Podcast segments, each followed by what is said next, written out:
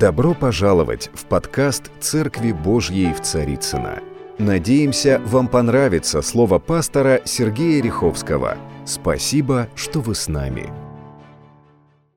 Дорогие мои, сегодня я буду проповедовать на очень важную тему. У нас мы продолжаем говорить о величии посланничества или апостольства. Один из них великий апостол Павел. Мы чуть позже к нему перейдем. И я хочу сегодня начать первую часть э, проповеди, которая состоит из двух частей. Это сегодня и в следующее воскресенье. Вот следующие, вот начиная с сегодняшнего дня, пять выходных я служу в нашей церкви. Для меня это большая честь, потому что немножко поездил по нашей великой могучей стране. Слава нашему Господу! Вы знаете, когда я был молодым, это была молодость моя, приходилось на советское время – и э, у нас, э, знаете, это была церковь, которую Советский Союз не очень признавал. Вообще Советский Союз верующих людей, неважно какая конфессия, особо не признавал. Более того, преследовал. И вот у нас был такой тайный телефончик, который мы обменивались друг с другом, как дозвониться к Господу. Кому это интересно? Знаете, это был тайный номер. И такой тайный-тайный, что знали все. Мы делились этим номером с другими, мы радовались, что люди используют этот телефонный номер. Там не было мобильников, не было гаджетов, айпадов, айфонов и так далее, но был тайный номер телефона, который был записан в Библии. Вы знаете, вот мы сегодня, я начинаю такую, э, такое представление этого номера телефона, я назвал проповедь «Небесный телефон».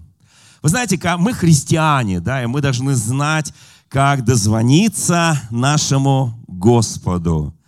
Вот прям там так и написано. Вы знаете, там, конечно, на русском оно звучит несколько иначе, вот на других языках оно так и написано «позвони». Помните, «позвони мне, позвони». Вот. А Господь очень хочет, когда мы Ему звоним.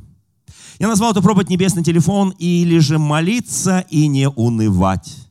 На самом деле дух уныния приходит к нам, когда мы не дозваниваемся до Господа. Ладно, до Господа. Друг другу не дозваниваемся, уже как-то унываем, почему не берет трубку, почему постоянно гудки, занят, или, или, или он просто не берет трубку. И нам кажется, что что-то такое произошло между нами. Но на самом деле ничего особого не произошло, потому что у Бога есть особые принципы, как отвечать на телефонные звонки.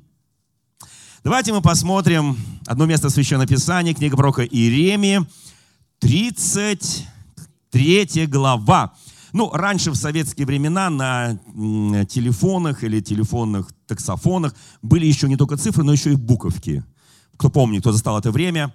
Вот, итак, И 33 и 3 очень пятизначный номер, который когда-то был в Москве тоже. Вот, собственно говоря, в начале 70-х годов мы этим пользовались, и мы звонили по этому номеру, и поверьте, получали ответ от Господа. Итак, телефонный номер. Молиться и не унывать. Поднимите руку, кто унывал в молитве. Простой вопрос, да? Ну, я подчеркну, что каждый из нас, если Бог почему-то молчал, впадал немного в уныние и думал, он, наверное, меня не слышит.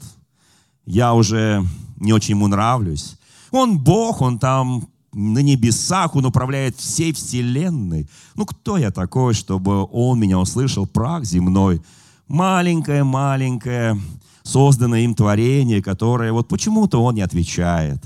И, конечно, мы иногда впадали в уныние, но продолжали молиться, не унывали, молились. И вы знаете, даже когда не было ответа, мы продолжали молиться. И это правильно. Слава Богу. Вы знаете, друзья мои, а, вот а, то, что написано в этой прекрасной главе, 33 главе Иеремии, я хочу начать не с номера телефончика, а вот чуть-чуть раньше. «И было слово Господне к Иеремии вторично». Итак, Господь дозванивался ему вторично.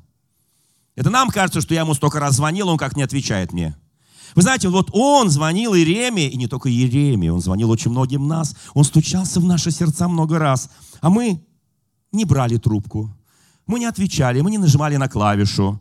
Нам казалось, ну и звонит, и звонит какой-то номер неизвестный, и пусть себе звонит, а даже если известный, ну что я буду? У меня столько дел, у меня столько вопросов, у меня такая жизнь, такая насыщенная, у меня работа, учеба, семья, дети и так далее.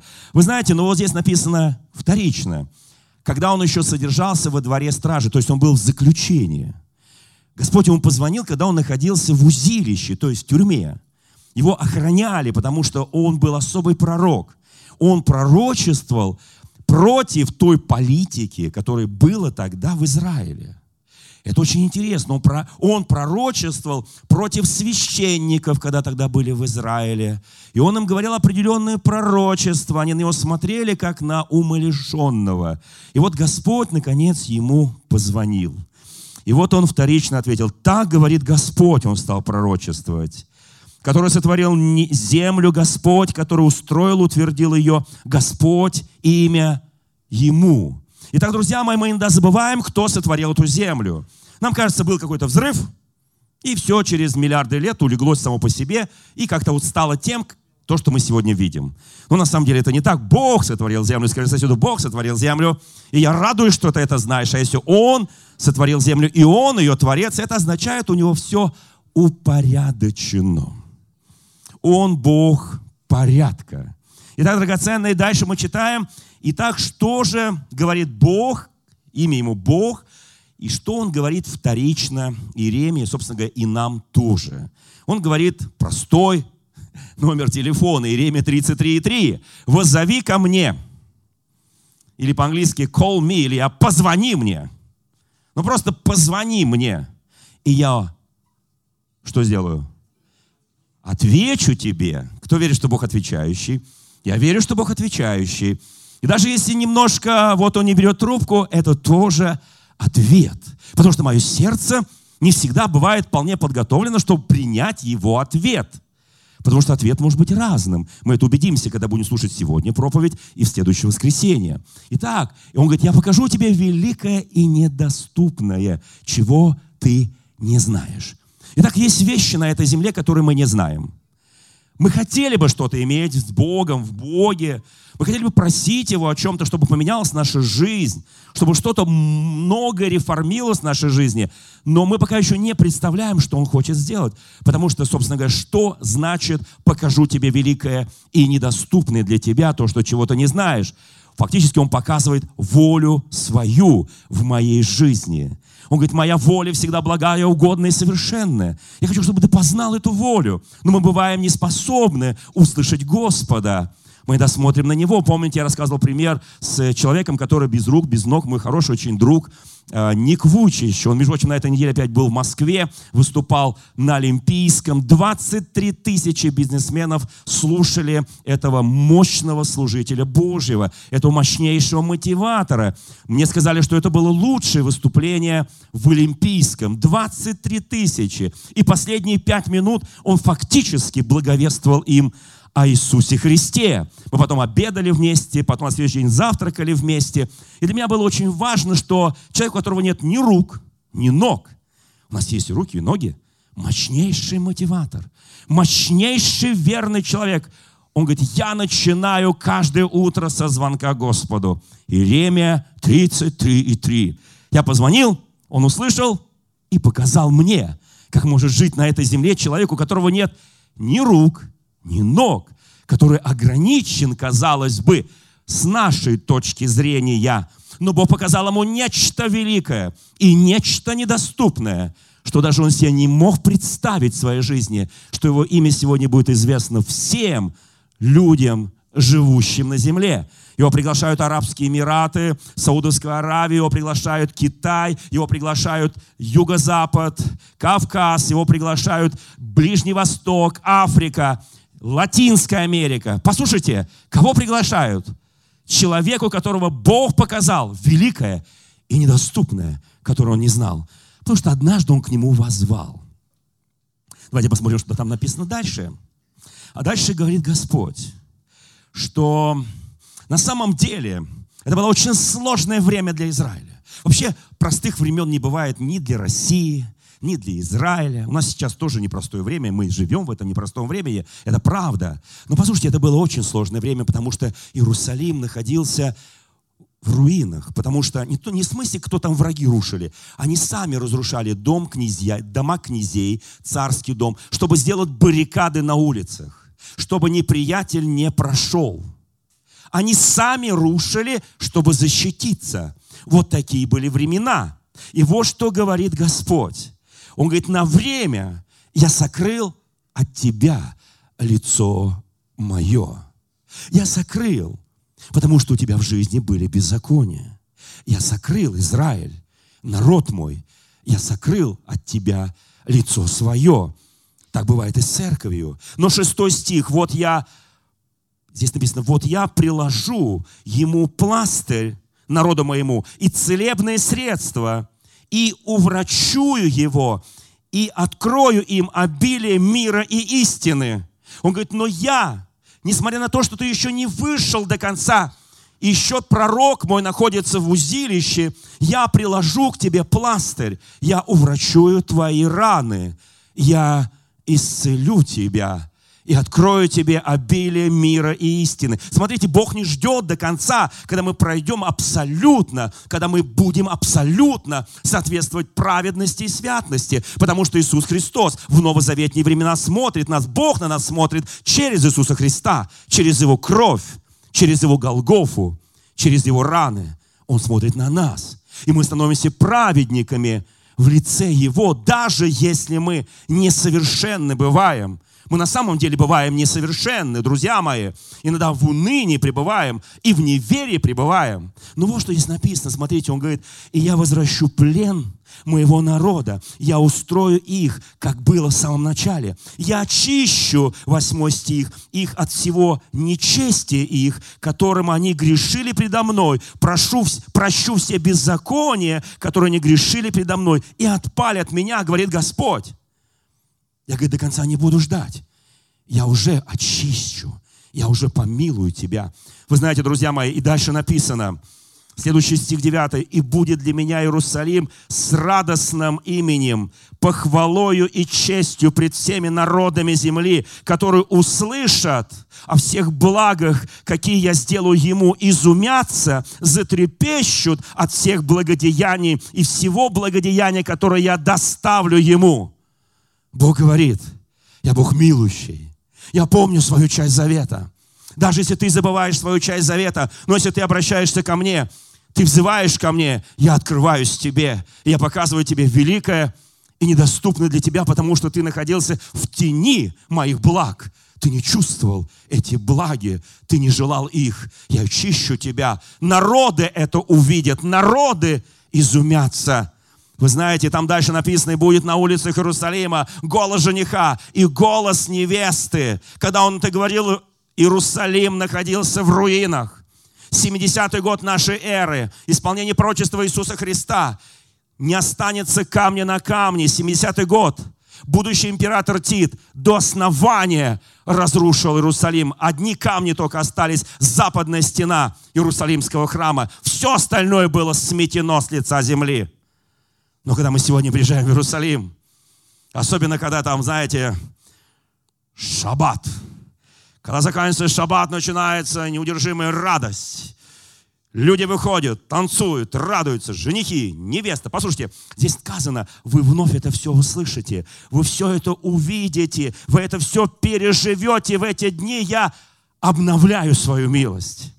Вы знаете, почему так делает Бог? Мне очень нравится это.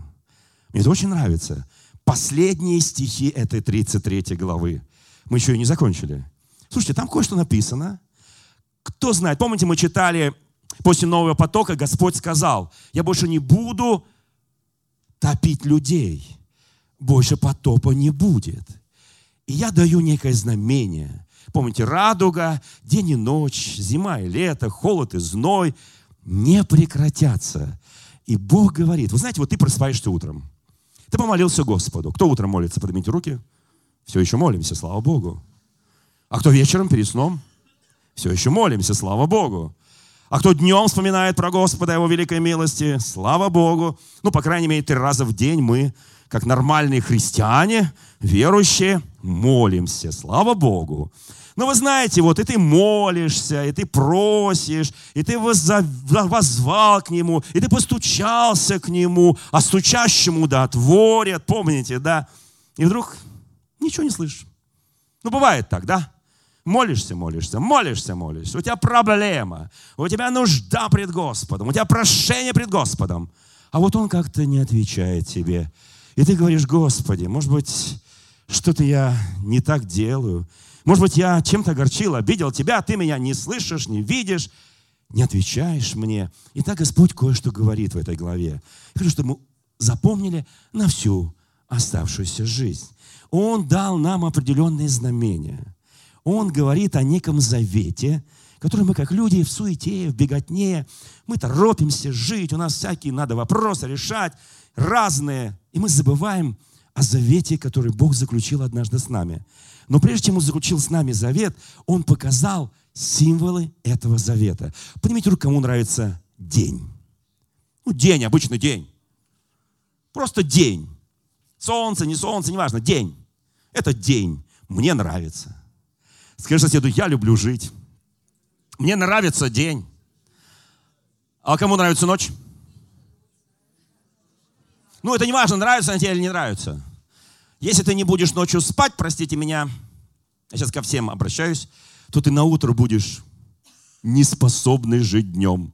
Поэтому день и ночь важны. И вот что говорит Господь. Так говорит Господь Иеремии. Если можете разрушить завет мой о дне, и завет мой о ночи, чтобы и день, и ночь не приходили в свое время. Как интересно. Он говорит, если вы сможете разрушить мой завет, который я дал ночи и дню, чтобы они не наступали, то тогда я разрушаю свой завет со своим народом. Следующий стих там написано. Если вы можете разрушить, то и я разрушаю свой завет с Давидом. И дальше он говорит о том, но это разрушить невозможно. А если это разрушить невозможно, то мой завет вечный. Знаешь, когда ты просыпаешься утром, неважно твое настроение, неважно, у тебя все хорошо или есть проблемы, неважно, вообще многое чего не важно. Где-то колет, где-то болит, где-то вообще ничего не колет, ничего не болит. Неважно, ты проснулся, ты видишь день и говоришь, Бог мой, я вижу день. Значит, ты подтвердил свой завет. И я с тобой в завете. Более скажу, для христиан завет вообще в крови Христа, в его жертве Голговской – в Его распятии, в Его смерти, в Его воскресении. Мы несколько дней назад были у этой гробницы, на которой написано, Его там нет, ибо Он воскрес. Гробница пуста, вот наш завет. Он говорит, я смотрю на ночь и говорю, Боже мой, Ночь иногда многие боятся, может, кто-то живет один, ночь, одиночество, еще что-то. Слушай, для тебя ночь не может быть одиночеством. Для тебя ночь – подтверждение Божьего завета. Возрадуйся. Если не можешь уснуть, открой Писание. Если не можешь уснуть, еще начинай молиться, и ты возрадуешься. И Бог обязательно даст тебе служение, даст тебе труд, который откроет все дары и таланты, данные тебе Богом. Возлюби день и ночь, зиму и лето. Знаете, многие говорят, о, опять это зима, опять это снег, опять это слякоть, это осень, жду весну, потом весна тоже плохо, или это тоже плохо. Нам не угодишь. Но Бог говорит, я хочу, чтобы когда ты просыпаешься или засыпаешь, ты знал, ты знал, это мой завет дня и ночи с тобою. Скажи соседу, спишь ты или бодрствуешь, день или ночь, это для тебя подтверждение завета с нашим Господом. И я буду вновь слышать голос радости, голос веселья, голос жениха и голос невесты. Слава нашему Господу! Теперь давайте перенесемся в Новый Завет. Итак, у нас есть небесный телефон. Но мы говорили кое о чем, чтобы молиться и не унывать. Итак, Иисус Христос очень четко говорит, что нужно делать, чтобы молиться и не унывать. Кто хочет услышать рецепт? Небесный врач пишет рецепт. Молиться и не унывать. Итак, давайте мы почитаем. Итак, 18 глава Евангелия от Луки. Чудесно. Сказал также им притчу о том, что должно всегда молиться и не унывать. Как все просто. Он, оказывается, сказал им притчу. Давайте послушаем эту притчу, она очень интересная, любопытная. Она очень актуальна, она отвечает на вызовы сегодняшнего дня. Вообще, когда Иисус говорил притчу, Он говорил не только о том, что две тысячи лет назад происходило, и приметы знамения того времени, но и приметы и знамения нашего времени. Потому что, мягко говоря, в человеческой натуре мало что меняется без Христа. Мало что меняется без Бога. И но когда приходит Бог, все в тебе меняется. И ты становишься Божьим человеком. Правда, да? Ты не унываешь, хотя иногда мы унываем. Наша печаль должна обратиться во что? В радость. Итак, друзья мои, давайте посмотрим. Притча. Говоря, в одном городе был судья. Слушайте, у них тогда были судьи. Кто скажет аминь, слава Богу. Помните, самый справедливый в мире советский суд. Мы это проходили. Самый гуманный, ну гуманный он же справедливый. Итак, смотрите, был судья, который Бога не боялся и людей не стыдился. Ну, сейчас таких судей нет. Сейчас все судьи Бога боятся. Людей стыдятся. Я что-то не так говорю, что ли, да? Слушайте, такое ощущение, что читаешь утреннюю газету, а не вот это то, что было написано две тысячи лет назад. Но тогдашние судьи, многие Бога не боялись, людей не стыдились, совесть была прожженная, и вообще страха Божьего не было. Они думают, что они живут вечно, забывая, что однажды понесут под музыку на кладбище на два метра земли. И это все, что заслужил, да? Неважно даже, кто ты. Здесь написано, вот, вот такой человек, судья, присыщенный, может быть, ему что-то давали в пазуху, как сейчас у нас говорят, да, там, взаймы. Не хочется говорить слово взятки. Взаймы давали. Вы знаете, друзья мои, он был насыщен, присыщен. Его же ничем не удивишь. Он уже жировал просто. Он говорит, ну да, конечно, у вас там люди, есть проблемы. Я, конечно, судья, но, но что мне ваши проблемы? И вы знаете, вот этот судья, который Бога не боялся, людей не стыдился, была в этом городе одна вдова. Ничего не меняется, вы знаете, с тех пор. Одна вдова, она, приходя к нему, говорила, защити меня от соперника моего. Между прочим, вдова была права. Соперник был неправ. Вдова была права. Ну, кто такая вдова? У нее нет мужа, нет защитника. Она же одинока, вероятно, бедная.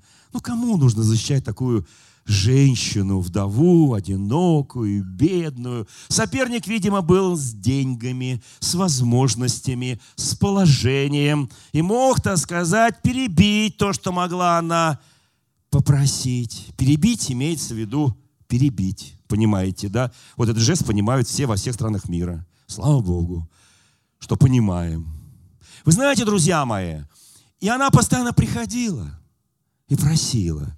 Кто-то имел дело с судьями, кто-то имел дело с несправедливостью, кто-то имел дело с соперниками. И ты говоришь, есть закон, есть право, есть законодательство, есть справедливость, есть правда. А говорит, да, да, все есть, и закон есть, вообще все есть. Но, но извините, и написано, но он долгое время не хотел ее защитить. Вот не хочу и все. Господи, я читаю Иеремия 33.3, начинаю молиться, чтобы все поменялось на позитив, чтобы ты показал этому судье неправедному, который Бога не боится, людей не стыдится, великое, недоступно, чтобы, Господь, ты изменил его мнение о моем деле, о котором я прихожу к нему, чтобы выиграть дело, чтобы мне как-то выжить, чтобы как-то меня не преследовали, не притесняли меня, бедного человека. Вы знаете, а судья ничего не делал, не хотел долгое время. Долгое время. Слово «долгое» означает «долгое». Кто верит, что слово «долгое» означает «долгое»? Проходили дни, недели, месяцы, может быть, даже годы, а он ничего не делал. И здесь написано дальше. А после сказал. Вы знаете, она просила, просила, она молилась, молилась, она умоляла, она призывала к его совести, она призывала к закону. И, наконец, он сказал сам в себе, пока что не ей, сам в себе, да, стало. Понимаете, что он сказал? Да, стало. Я Бога не боюсь. Там прямо сам сказал сам себе. Людей не стыжусь. Вы знаете, он не поменялся. Многие из нас думают, я сейчас помолюсь, Бог постучится в сердце этому судье, он станет христианином. Прежде чем меня съесть, он помолится хотя бы. Помните, это про льва, который христианин идет на дороге лев и хочет его съесть христианина, и христианин говорит, Господи, пожалуйста, обрати его в христианскую веру. Вот. Господь говорит, да, пожалуйста. Лев встал на колени перед Господом, говорит, Господи, благодарю Тебя за эту пищу, которую Ты мне послал сегодня. Слава Богу. Вы знаете, друзья мои, но на самом деле этот судья не поменялся. Услышьте меня, не поменялся. Иногда, когда мы молимся, Бог меняет не судью, а меняет обстоятельства дела и нас меняет. Послушайте, Моисей послан Богом спасти народ Божий в Израиле, вывести его из Египта в Израиль, в землю обетованную. И вы знаете, он приходит к фараону, и тот говорит, не отпущу. Моисей говорит, как Господи? Возвращается домой. Ты же меня послал. Он говорит, да-да, но он меня тоже, говорит, послал. Что делать будем, Господи? Иди еще раз к нему. Я дам одну казнь, вторую казнь, третью, пятую, десятую казнь. Но его сердце будет ожесточаться мной же. Господи, я ничего не могу понять. Я прихожу, я требую с твоей подачи, между прочим, Господи. Ты мне сказал, я ему сказал, он мне отказал. Все как бы при своих, а страдаю я. Мой авторитет страдает. Страдает мой имидж великого вождя Божьего, Моисея, который должен вывести народ Божий. Господи, дело страдает. Как-то так. Я прихожу, ты же зачаешь сердце мое, и не мое, мое хорошее, его. Более того скажу, когда он их отпустит, со всем имуществом, с золотом, со скотиной, когда их отпустит, то потом побежит за ними со своим войском и будет одиннадцатое чудо. Черное море разойдется, и фараон там утонет. Просто он не будет отпускать по разным причинам. Это сейчас не тема сегодняшней проповеди. Но послушайте, для нас важно результат. Результат. Итак, он говорит, все, она меня достала, я защищу ее, чтобы она не приходила больше докучать меня. Ну ладно, притча и притча. Хорошая притча, правда? Кто хотел бы так, чтобы Бог так что-то сказал судье, при этом он судья не изменится. Он останется таким же, бесстыдным, бессовестным. Бога не боится, людей не стыдится, но решит дело. Кому это нравится? Мне это нравится. Я бы хотел, чтобы так было. Но для этого нужно время. А знаете что? И дальше, а вот дальше самое интересное. Бог, оказывается, себя сравнивает. И сказал Господь, Слышите, что говорит судья неправедный? Бог ли не защитит избранных своих, вопиющих к нему день и ночь, хотя и медлит защищать их? Они не просто молятся, эти святые, избранные Богом. Они вопиют. Иисус написано с громким воплем в одни земной жизни возвал к Отцу, могущему спасти и погубить. Кто помнит, да? мы с вами молимся. И даже я, когда захожу в свою тайную комнату, я просто молюсь тихонечко. Я прихожу в церковь, я тоже молюсь тихонечко. Я тут не вопию, чтобы сказали, это что за блаженный тут юродивый? Молится, видите ли, вопиет к Богу. А где это написано? А вот написано, он говорит, святые, которые вопиют, избранные, которые вопиют к нему день и ночь, а он почему-то медлит их защищать. Вы знаете, потому что Он смотрит на мое сердце. Он готов мне помочь в ту же секунду, в то же мгновение. Когда Даниил обратился, потом 21 день просил Господа. Помните? 21 день Даниил ожидал от Господа слова. Он говорит, вот в этот момент, когда ты только ко мне возвал, я уже послал своего архангела с ответом. Но князь царства персидского, он препятствовал ему. Послушайте, мы забываем духовные законы. Да, я так благодарен Господу, что Он слышит каждый вздох, каждую молитву, каждый вопль. Он любящий Бог. Но я знаю, в этом духовном мире все не так просто. Послушайте, смотрите, Бог себя сравнил с кем? Судьей неправедным. Господь, ты уверен, что это правильное сравнение? Да, это правильно. Я иногда медлю, но я обязательно защищу. Я медлю. Вы знаете, что ж Бог ждет? Бог ждет обращения моего сердца. Бог ждет изменения во мне. Чтобы я стал милосердным, любящим, сострадательным, прощающим. Бог хочет, чтобы я свою жизнь поменял. Послушайте, Он медлит, но защищает. Небесный телефончик работает, друзья мои. Не унывай, пожалуйста. Молись и не унывай. Молись и не унывай. Кто скажет, не все так просто. Ну, конечно. И здесь написано, сказываю вам, что подаст защиту вскоре. Но для него же не это главный вопрос. Защитить тебя, защитить меня, ответить по моей нужде. А главный вопрос, но когда Сын Человеческий придет, найдет ли веру на земле?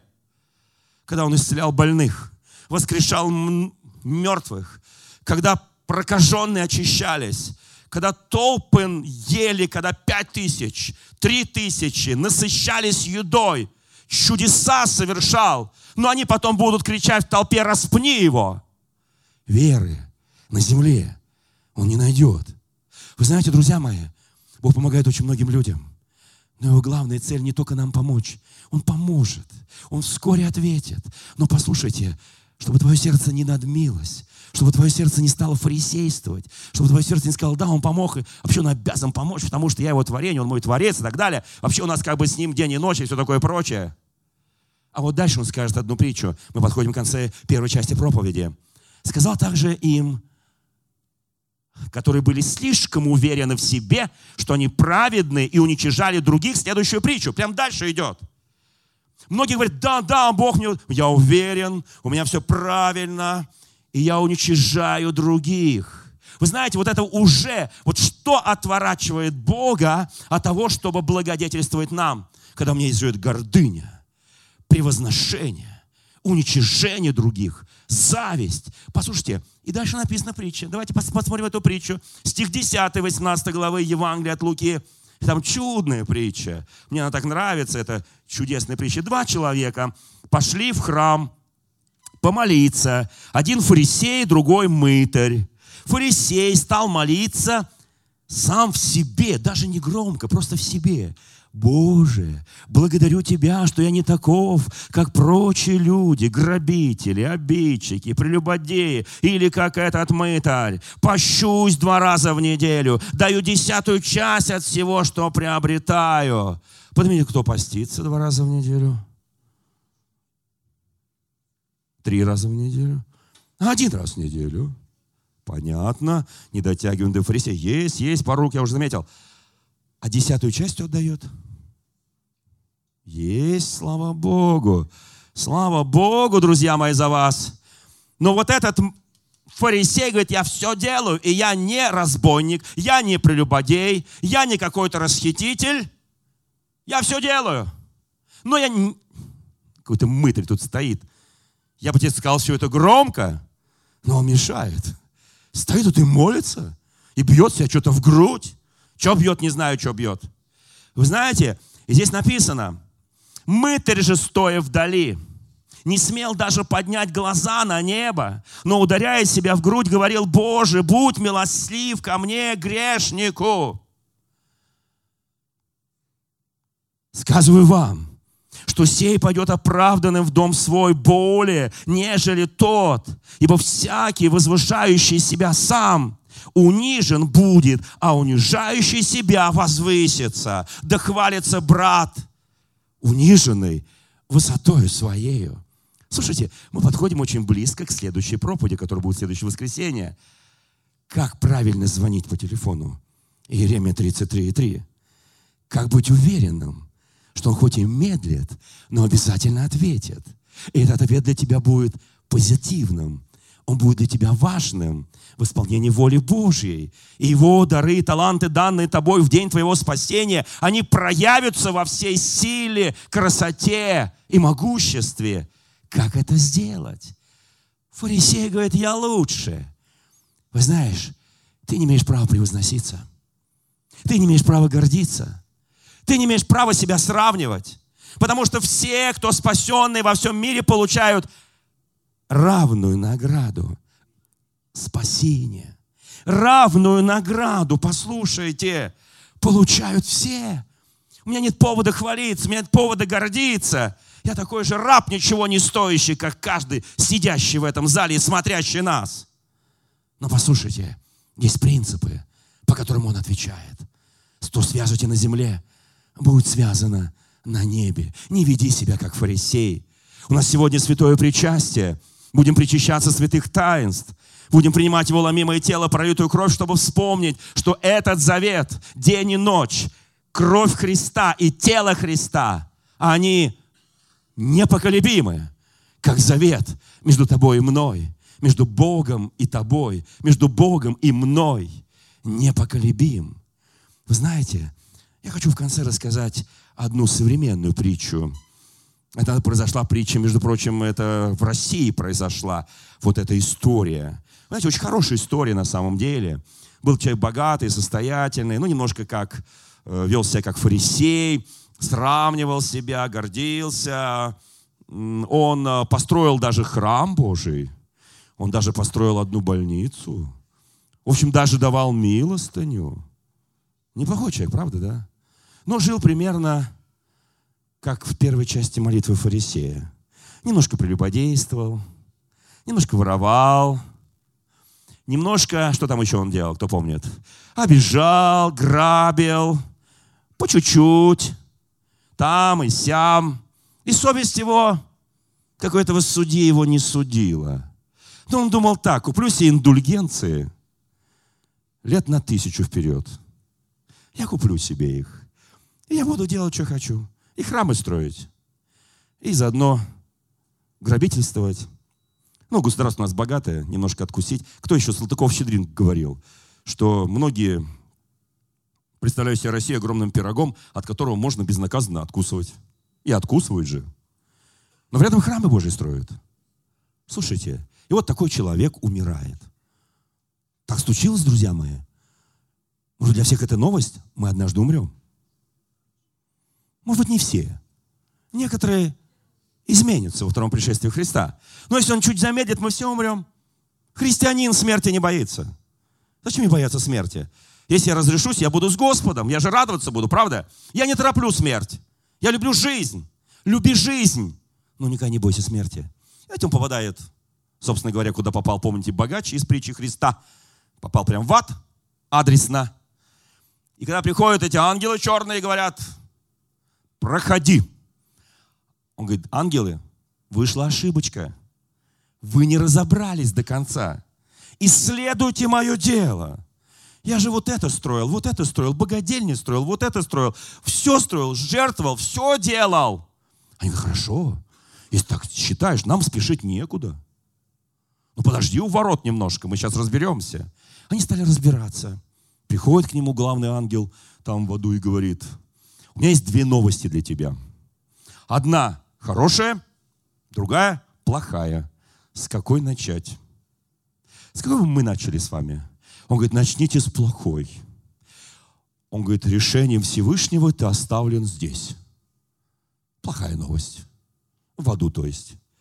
Он говорит, тогда, а в чем хорошее это? Хорошее решением Всевышнего – вернуть тебе все деньги. Он принял решение деньги вернуть, которые ты потратил на храмы, на богадельни. Тебя это устраивает? Он говорит, меня уже, в принципе, ничего не устраивает. Вы знаете, друзья, я очень хочу, когда мы взываем, когда мы используем небесный телефон, чтобы мы помнили, что мы соль земли, мы свет этому миру. Мы люди, которые преданы Богу. Мы святые праведники. Нас смотрят люди. Они берут пример и говорят, вот эти верующие, они вот так живут, они вот так живут, они вот так поступают, они вот так говорят, они так же делают. Вы знаете, мы на самом деле свет этому миру, соль этой земли. Не бойся этих слов. Яви то, что однажды Иисус явил этому миру. Правду Божью, справедливость, милосердие, сострадание, любовь, веру, надежду, верность и преданность. Я думаю, что это хорошо, правда? Итак, друзья мои, у нас есть с вами выбор. Следующее воскресенье услышать конец этой проповеди. Она будет более интереснее, чем даже сегодняшняя первая часть. Итак, драгоценные, слава нашему Господу! У нас есть телефончик. Поделись с друзьями этим телефончиком. Научи других людей, которые еще не знают этот номер телефона Иеремия 33.3, как звонить Господу. Помни, что нужно всегда молиться и никогда не унывать, чтобы не быть как фарисей и как этот богатый товарищ, о котором я рассказал притчу, которому хорошая новость оказалась хуже плохой. Итак, драгоценные, давайте встанем перед нашим Господом. Мы сейчас будем причащаться святых таинств. У нас сейчас вечеря Господня. Дорогие друзья, спасибо, что были с нами. И до встречи на следующей неделе на подкасте «Церкви Божьей в Царицына.